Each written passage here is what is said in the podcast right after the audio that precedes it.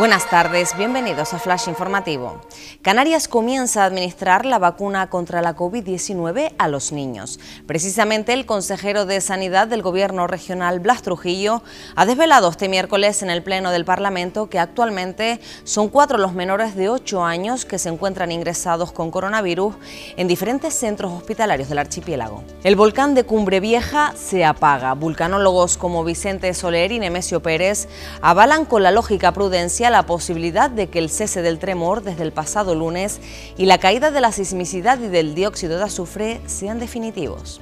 El Ejecutivo Canario abona un anticipo de 13,5 millones de euros para el sector platanero en La Palma. El cálculo de los importes con fondos transferidos por el Ministerio de Agricultura, Pesca y Alimentación se ha realizado sobre la base del rendimiento y los precios de venta. Santa Cruz recibirá a los Reyes Magos en el Heliodoro con público.